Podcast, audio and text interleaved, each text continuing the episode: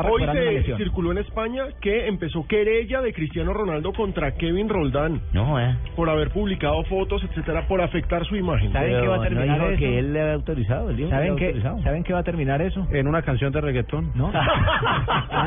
Igual en una canción de reggaetón.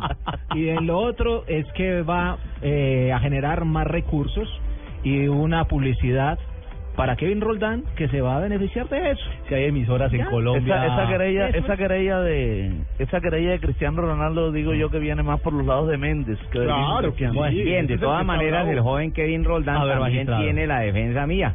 Ya estamos haciendo toda la ¿Ya le firmó? ¿Cómo Ah, no? no Tenemos diga. todas las pruebas, estamos en el aporte en este momento de pruebas para el momento de la defensa. En su momento le estaré colocando eh, en conocimiento el introito de lo que será ¿el esto. qué? ¿Cómo no? Uy, ¿el qué? El introito, la apertura. ya. ¿Cómo no?